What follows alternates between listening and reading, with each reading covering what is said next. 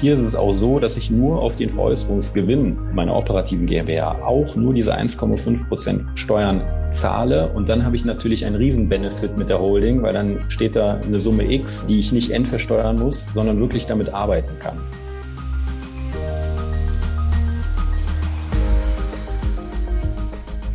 Herzlich willkommen zur 97. Ausgabe des ETL Toga Gastro Briefings. Und heute geht das Briefing ganz speziell um das Thema Holding. Vom Stammtisch hört man dann und wann, das wäre ein Steuersparmodell oder es lässt sich das Risiko verteilen. Ganz viele Gründe und Überlegungen, aber so wirklich genau wissen, tja, darum ETL Toga Gastro Briefing. Und habe ich mir heute eingeladen aus Wuppertal Matthias Malewski, ETL Toga Kollege, eine der erfolgreichsten ETL Toga Niederlassungen im letzten Jahr, voll im Thema drinnen, also den kann ich nachts um drei wecken und dann ist er da. Servus Matthias, schön, dass du dir die Zeit genommen hast. Hi Erich, herzlichen Dank für die Einladung. Und ETL intern hochgeschätzt, Jörg Hahn von den ETL Rechtsanwälten aus Erfurt, der alles, was rund um Verträge, Gewerberecht und so weiter äh, damit zu tun hat, äh, tief im Thema steckt. Also all das, was man im Hintergrund sieht, glaube ich, das weiß er auch. Herzlich willkommen und danke, dass Sie sich Zeit genommen haben, Herr Hahn. Hallo aus Erfurt, hallo, guten Tag, freue mich. Jetzt wollen wir es möglichst von der Praxis her angehen. Und da heißt es ja, Mensch, so eine Holding, das wäre ein super Ding. Man hat schon mal gehört, der eine oder andere macht das. Äh, Matthias, vielleicht holst du uns einmal kurz ab. Wovon ist denn schlicht die Rede, wenn wir von einer Holding sprechen? Und warum braucht das einen eigenen Namen? Genau. Ähm, ja, so eine Holding, das wabert jetzt schon, schon mittlerweile ziemlich lang äh, äh, durchs Netz äh, vor allen Dingen. Ne? Aber eine Holding an sich äh, spricht man immer dann, wenn man wirklich über mehrere Kapitalgesellschaften in einer gewissen Anordnung äh, spricht. Und eine Holding an sich äh, macht kein operatives Geschäft, sondern hält und verwaltet Unternehmensbeteiligung. Also die klassischste Form einer, einer Holdingstruktur ist eine GmbH als Mutter und eine andere GmbH als Tochterunternehmen. Ne? In, in die GmbH, die Mutter GmbH halt 100 Prozent und die Tochter ähm, macht das operative Geschäft und die Holding GmbH hält und verwaltet einzig die, Unternehmen die Unternehmensbeteiligung. Das heißt, die mischt sich in das operative Geschäft überhaupt nicht ein, trägt damit auch dann kein Risiko äh, mit. Genau, genau das. Sie hat so eine gewisse Abschirmung und auch äh, durch die Struktur erhält man so ein bisschen äh, Handlungsspielräume, auf die wir wahrscheinlich gleich nochmal genauer eingehen. Okay, also nehmen wir mit, äh, eine Holding ist einfach eine eigene Gesellschaft, die nichts anderes tut, als die anderen zu besitzen. Und äh, in der ist sie nicht operativ tätig. Äh, Frage jetzt nach Erfurt. Wenn ich jetzt da bin und ich habe schon mal eine GmbH, wie wahrscheinlich die meisten unserer Zuschauer, die ich an der Stelle herzlich gerne zur Diskussion einlade. Also wer da eine Frage hat, immer zu in die Tasten hauen. Wir werden uns dem Thema widmen. Ähm, Herr Hahn, wie komme ich dazu? Wenn ich jetzt, äh, ich habe jetzt Einzelunternehmer oder GmbH, ich bin jetzt da und jetzt möchte ich eine Holding machen, weil vielleicht eine zweite Betriebsstätte dazukommen soll. Wie geht das? Ja, wenn ich schon eine GmbH habe, das ist sicherlich einer der häufigsten Fälle, die uns so in der Praxis äh, begegnen. Ähm, wenn ich schon eine GmbH habe, äh, habe ich, hab ich drei Möglichkeiten, in die Holding reinzukommen. Ich kann äh, zum einen die Holding gründen, ganz normal beim Notar, gehe zum Notar, gründe eine GmbH, äh, vereinbare aber keine Bar-Einzahlung, also keine Einzahlung von Geld, sondern sage, ich bringe meine bislang schon bestehende operativ tätige GmbH in die Holding ein als Sacheinlage. Das ist der erste Weg. Ist allerdings relativ aufwendig, weil ich ein Wertgutachten für meine äh, bislang bestehende GmbH brauche, um auch den Wert der Sacheinlage auch darstellen zu können. Und das wird vom Handelsregister umfassend nachgeprüft, brauche ich also ein Wertgutachten, mindestens eine äh, Wert, äh, Wertbestätigung durch den Steuerberater, Schrägstrich Wirtschaftsprüfer. Kostet natürlich dann auch ein bisschen was. Ja, äh, ich muss auch mehr äh, als als Rechtsberater muss ich auch mehr Papier produzieren. Ich brauche dann auch noch einen Sachgründungsbericht und äh, muss auch die Verträge vorlegen, muss also Verträge nochmal extra gestalten. Also ist äh, relativ aufwendig.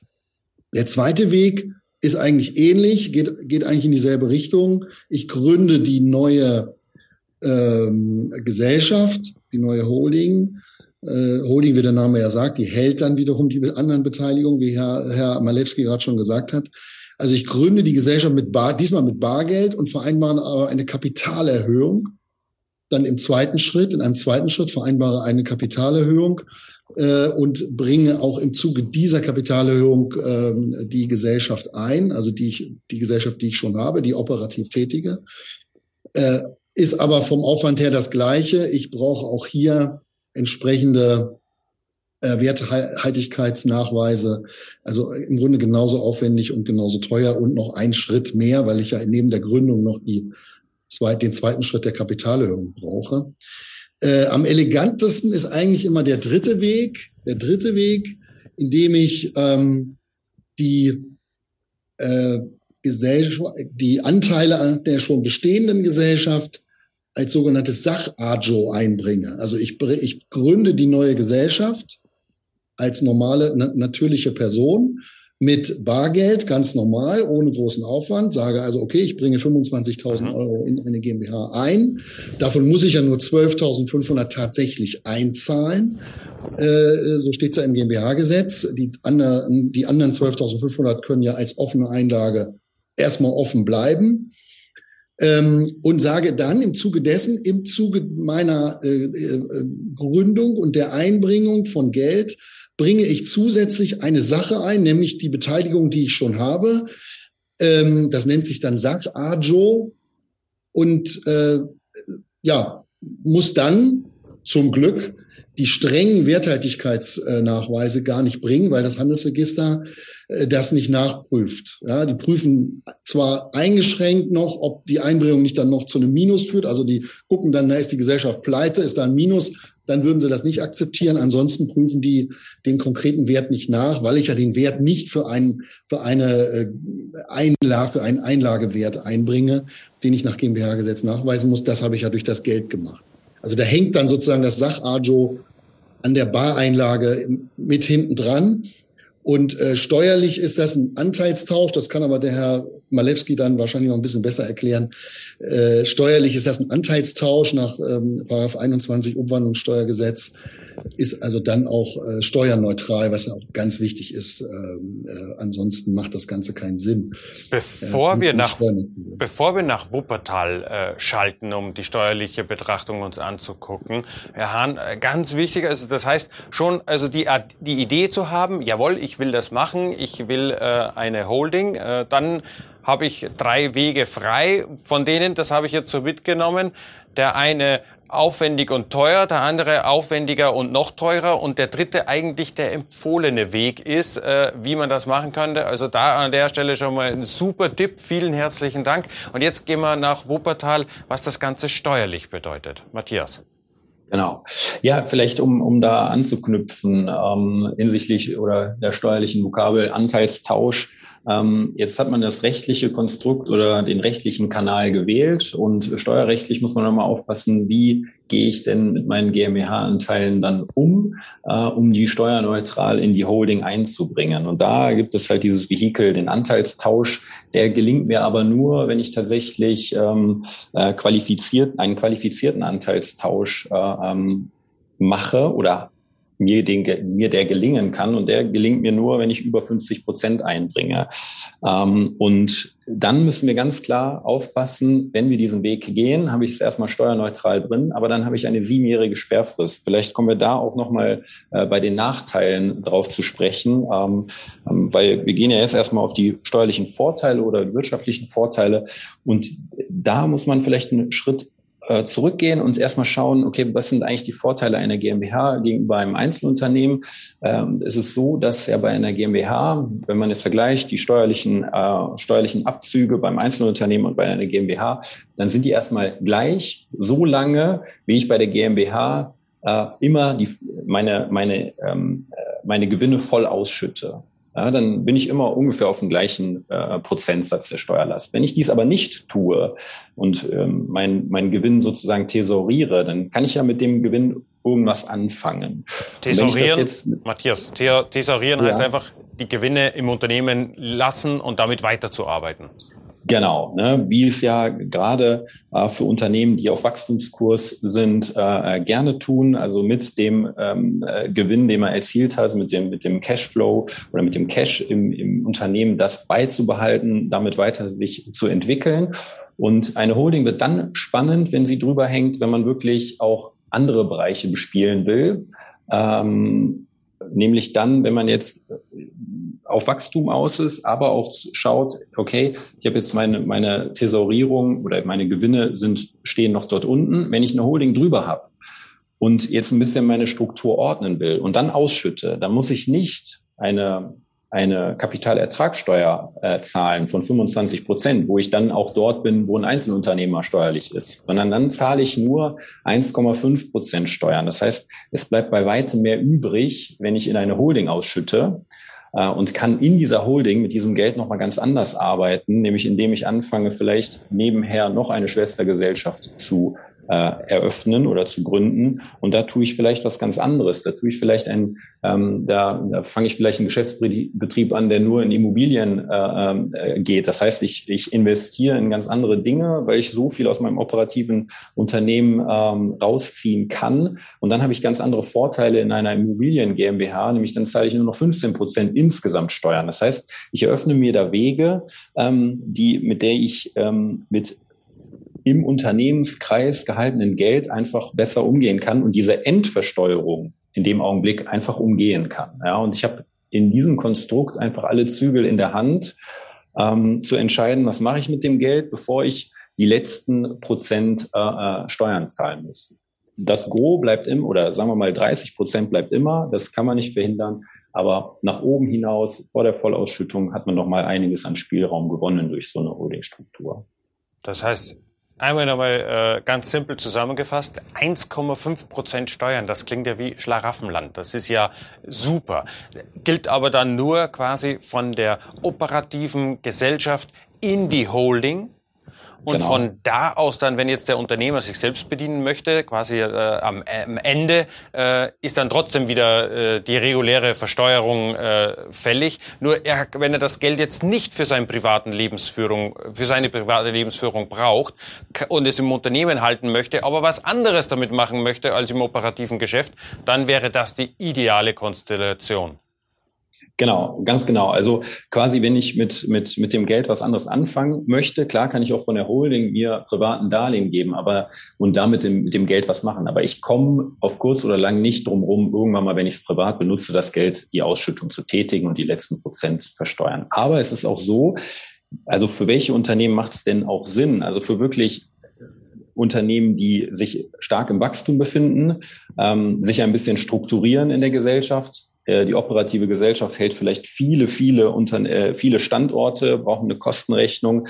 Äh, das Unternehmen ist schon so, sagen wir mal, aufgepumpt in der Art und Weise, dass man einfach oben ein, noch ein, ein Unternehmen braucht, weil man dann vielleicht auch andere Gesellschaften mit diesem erwirtschafteten Geld ähm, ähm, gründen möchte und aber auch für Unternehmer, die äh, mittel- und langfristig auch eine Veräußerungsgedanken haben.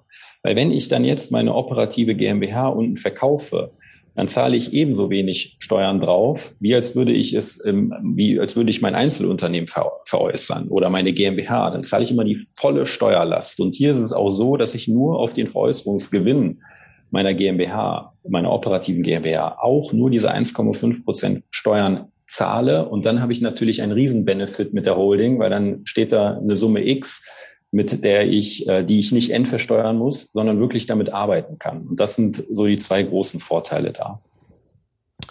Wie sehen die, wie sehen die Vorteile denn juristischer Natur aus, Herr Hahn?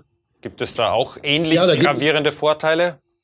Da gibt's auch Vorteile, die sind, äh, sind aber wahrscheinlich nicht ganz so gravierend wie das Steuerrecht. Das Steuerrecht bietet schon wir, sehr greifbare Vorteile. Das muss man natürlich klar sagen. Das ist sehr plakativ.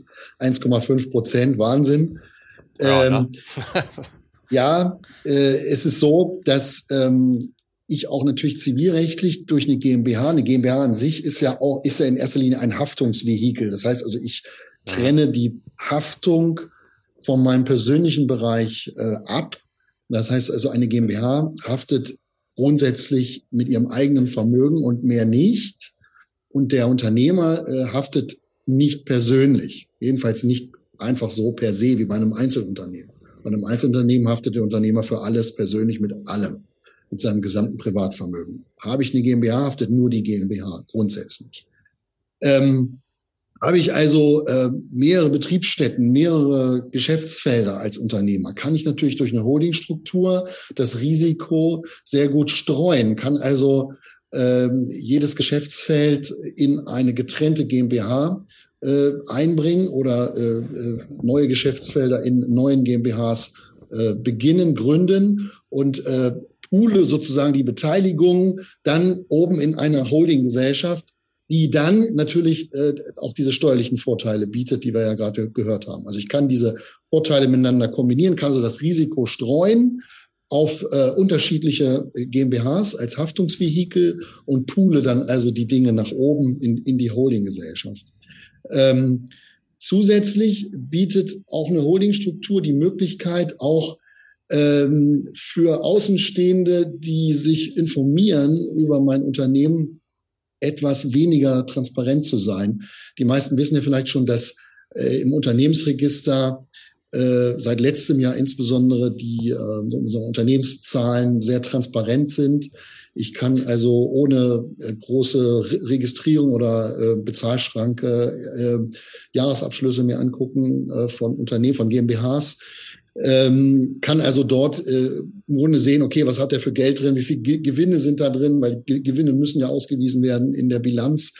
Ähm, Habe ich eine Holdingstruktur, kann ich ja Gewinne ausschütten in die Holdinggesellschaft und ähm, kann es dann so darstellen, bilanziell, dass die Gewinne und auch das Eigenkapital, was ich ja dann in eine andere Gesellschaft transferiere, jedenfalls so auf den ersten Blick nicht sichtbar ist. Also ich kann im Grunde die Transparenz etwas ähm, so in meine Richtung steuern, dass ich nicht alles offenlege im, im ersten Schritt. Natürlich muss man natürlich sagen, wer sich auskennt mit, mit dem Unternehmensregister, mit dem Bundesanzeiger und was rauskriegen will, der kriegt es auch raus, aber er muss natürlich dann deutlich mehr Schritte unternehmen. Und die wenigsten tun das eigentlich in der Praxis. Äh, so dass das auch ein Argument weiterhin ist, ist diese, diese Transparenz Frage, die kann ich sehr gut steuern mit einer Holdingstruktur, weil ich es eben dahin äh, transferieren kann, wo es mir dann auch transparenzmäßig am besten gefällt. Mhm. Jetzt haben wir wirklich tolle Vorteile gehört. Also so ganz von der Hand zu weisen ist dieses Stammtischgerücht, eine Holding wird's bringen, ja dann scheinbar doch nicht. Also äh, da waren jetzt schon einige an Vorteile dabei. Äh, jetzt wollen wir uns mal mit den Herausforderungen, die mit so einer Holding einhergehen, beschäftigen. Also sprich, die, naja, Nachteile will ich jetzt gar nicht sagen, aber zumindest die Besonderheiten, die damit einhergehen. Äh, Matthias, magst du vielleicht anfangen? Also ich brauche auf jeden Fall mit einer weiteren Rechtsform auch einen weiteren Jahresabschluss. Da lacht das Steuerberaterherz. Ja, wobei wir natürlich irgendwie lieber gestalten als deklarieren. Ne? Also ich habe nicht großen Spaß an irgendeinem Jahresabschluss, sondern äh, lieber mit der proaktiven äh, Arbeit mit dem Mandanten. Ähm, das gibt einem auch ein bisschen mehr. Aber äh, klar, es kommt ein Jahresabschluss dazu, den muss man, oder da muss man sich im Klaren drauf sein. Äh, äh, und der kostet einfach so eine Holding, kann man vielleicht grob sagen, äh, mal mehr, mal weniger, aber pro Jahr dürfte sie bestimmt mindestens 3000 Euro kosten an Verwaltungskosten, die sie dann hat. Und wenn man das Konstrukt dann äh, nicht nutzt, dann ist das Geld natürlich ähm, da rausgeworfen. Also dem muss man sich im Klaren sein. Und auch, was mir immer ganz wichtig ist, ähm, wenn ich tatsächlich vom Einzelunternehmen komme und in, in diesen, die Opera oder in die Körperschaftssteuer oder in die juristische Person gehe, in das Konstrukt, dann muss ich mir im Klaren sein, dass ich nicht mehr so leben kann, wie ich vorher gelebt habe mit Entnahmen etc., sondern dann habe ich einfach eine nächste steuerliche äh, Person, steuerpflichtige Person gegründet, mit der ich anders umzugehen habe. Das ist ähm, ne, nochmal ganz wichtig und da muss auch ähm, seitens des Steuerberaters oder des Rechtsanwalts einfach ein paar Aufklärungen auch, auch da passieren. Und was nochmal ganz wichtig ist, ähm, ich habe meine laufenden Kosten und ähm, Herr Hahn hat ja eindrücklich beschrieben, wie komme ich da hin. Und wenn ich da hinkomme, ist es steuerlich in den, äh, also immer damit verbunden, dass wenn ich eine Gesellschaft schon, schon habe, die ich bespiele und dann in eine Holdingstruktur wechsle, ähm, habe ich gewisse Schritte zu tun. Und wenn ich das, wenn ich keine stillen Reserven, also wenn ich nicht meinen Unternehmenswert aufdecken möchte und da den schon versteuern will, was keiner möchte, um nur um, um eine Struktur zu schaffen, dann habe ich eine siebenjährige, ähm, eine siebenjährige Haltefrist oder Sperrfrist. Das heißt, ich muss sieben Jahre sollte ich in diesem Unternehmens in dieser Unternehmensstruktur so verbleiben, da ich ansonsten anteilig meine stillen Reserven aufdecken muss. Das heißt also, da brauche ich eine gewisse äh, Aufklärung als Mandant und da brauche ich eine gewisse ähm, ähm, äh, Disziplin als Mandant. Sonst, äh, wenn ich nach dem ersten Jahr nach der Struktur verkaufe, dann muss, muss mir im Klaren sein, dass gewisse Steuern dann dort aufgedeckt werden, die ansonsten in der verbliebenen alten Struktur, vielleicht wäre es dann besser, dort zu verbleiben. Äh, diese Überlegung muss man immer äh, im Hinterkopf behalten. Also durchaus auch Situationen, wo es äh, sein kann, dass die bisherige Struktur die bessere Option darstellt. Definitiv, genau. Es ist kein Allheilmittel. Ja. Schade eigentlich, obwohl es so vielversprechend gerade geklungen hat äh, die ganze ja. Zeit. Also ohne Beratung einfach loslaufen und machen ist wahrscheinlich die zweitbeste Idee. Ansonsten landet man dann äh, als Spezialfall bei Herrn Hahn am Schreibtisch. Kann der, sein, ja. Der damit schon Herausforderungen hat. Aus, aus äh, rechtlicher Sicht, was äh, sagen Sie äh, oder was sind Ihre Warnungen an den jung äh, Holding-Strukturschaffenden? Ja, wenn ich, wenn ich eben mehrere Beteiligungen habe, also mehrere GmbHs, mehrere Gesellschaften, dann habe ich äh, aus meiner Sicht als Berater sehe ich immer wieder das Problem, dass äh, die Unternehmer äh, kein Strukturmanagement haben. Äh, wo gehört was rein? Ich darf das auch nicht alles durcheinander bringen. Das Steuerbüro ist auch nicht unbedingt dafür da, das, das für mich zu ordnen, äh, sondern das muss ich grundsätzlich schon selber hinkriegen. Ähm, und ähm, äh, ich muss auch natürlich, das Kostenargument ist einmal natürlich die Kosten für den Steuerberater, das sind sicherlich die höchsten. Äh, aber ich habe auch weitere Kosten mit jeder einzel einzelnen Rechtsform. Ich jede zum Beispiel muss jeder einzelne GmbH einen IHK-Beitrag bezahlen. Da kommt also äh, äh regelmäßig zum Beispiel dieser IHK-Beitrag, mit dem man dann nicht rechnet. Ähm, ist nicht viel, aber es läppert sich, je mehr Gesellschaften ich habe. Und äh, dieser ganze bürokratische Aufwand, der natürlich mit jeder juristischen Person, mit einer Kapitalgesellschaft zusammenhängt, den darf man nicht ganz unterschätzen. Und wie gesagt, das bedarf eines gewissen Managements, allein schon die Ordnung, äh, die Trennung äh, der einzelnen Rechtsformen ähm, in den eigenen Unterlagen oder Datenbanken. Ich bin manchmal als Berater wirklich dann damit beschäftigt, erstmal für den Mandanten sein Durcheinander zu entwirren. Und äh, das, ähm, das macht natürlich keinen Sinn, wenn ich da selber durcheinander komme. Also das muss mir klar sein, dass es eine gewisse, eine gewisse Struktur auch erfordert und ein gewisses sagen wir, Management, da muss im Zweifel vielleicht sogar ein Mitarbeiter dafür zuständig sein, das entsprechend zu ordnen. Finde ich irgendwie auch einen äh, extrem wichtigen Punkt. Ne? Also der Mandant muss sich am Ende auch, also wir, wir von unserer Seite können ihn aufklären, aber er muss am Ende auch äh, das Wissen auch aufsaugen, damit er selbst auch ähm, verstehen kann, okay, ich kann das, jenes, dieses mit dieser Struktur tun, aber wenn ich das nicht tue, dann bringt sie mir nichts. Ne? Also wir können da nur die Vorteile echt rausstreichen, aber nur dann ist es ein echter Vorteil. Und wenn ich diese Ideen äh, äh habe, die man damit, äh, die man damit umsetzen kann. Ich brauche ungefähr 3000 Euro im Jahr mindestens Kosten der Rechtsform. Und ich habe auf jeden Fall mindestens zwei Unternehmenskreditkarten in Zukunft in meinem Portemonnaie und nicht nur eine und muss darauf achten, dass ich da immer die richtige auch verwende, um das der eben sauber voneinander getrennt zu halten. Ja, unsere Teilnehmer haben auch schon einige Fragen geschrieben. Eine möchte ich rausgreifen, nämlich von Jana, die hier gefragt hat, ob wir auch zum Schachtelprivileg was sagen. Nicht Prinzip, Schachtelprivileg. Äh, Matthias, ich glaube, das geht in deine Richtung. Ja, ähm, das ist vielleicht ganz spannend, weil ähm, diese 1,5 Prozent Steuerbelastung bei einer Ausschüttung von der operativen Gesellschaft zur Holding ähm, die ist nur gegeben, wenn ich einen gewissen Prozentsatz als Holding auch halte. Bei einer klassischen Holding ist es so, da halte ich 100 Prozent an meiner operativen Gesellschaft. Dann ist immer dieses Schachtelprivileg gegeben. Das heißt, dann komme ich immer auf die 1,5 Prozent.